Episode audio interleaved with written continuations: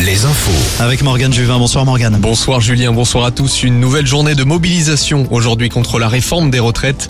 La cinquième journée de manifestation. Les cortèges s'élancent en ce moment à Vannes, Saumur et Lorient pour une marche au flambeau, une action en plus petit comité. Ce sera dans une demi-heure à La Roche-sur-Yon, Nantes, Angers et Cholet. Notons que 9000 personnes se sont retrouvées aujourd'hui à Rennes, 6000 à Brest, plus de 3000 à Niort, Tours et Limoges. Ce sera la dernière journée de mobilisation avant celle du 7 mars, une journée très attendue. Jean-Luc Mélenchon appelle à tout bloquer.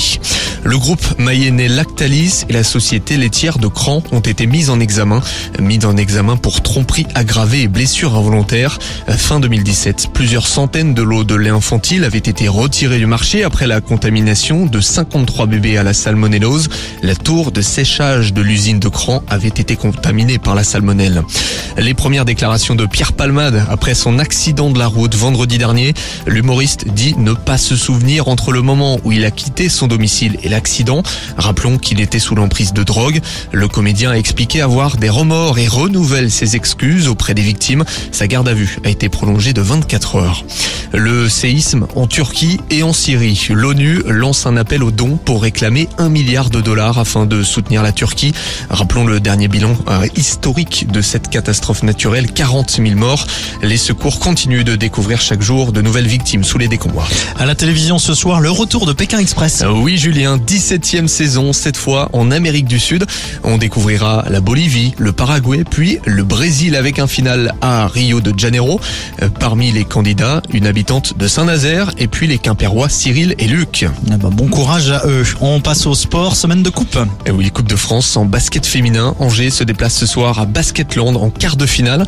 Et chez les hommes, la billetterie pour voir les quarts et les demi-finales de Coupe de France est ouverte. Les 18 et 19 mars prochains, le top 8 s'affrontera près d'Angers à l'Arena Loire de Trélazé. Cholet peut y participer. Il doit d'abord s'imposer dans 10 jours contre Saint-Chamond. Un mot de foot avant la météo. Place au 16e de finale aller de la Ligue Europa. Coup d'envoi dans moins d'une heure, dans 45 minutes exactement entre Rennes et les Ukrainiens du Shakhtar Donetsk. Et puis à 21h, le FC Nantes joue en Italie contre la Juventus de Turin. Quel est l'état d'esprit des joueurs nantais avant la rencontre? Eh bien, l'entraîneur Antoine Comboiré nous a livré toutes les confidences en conférence de presse hier. Bah, étonnamment, je trouve mes joueurs vachement sereins. euh, parce que donc euh, l'idée c'était euh, de faire un gros travail pour qu'au niveau du championnat, on vienne ici avec l'idée que euh, maintenant on peut se concentrer sur cette compétition, la Coupe d'Europe.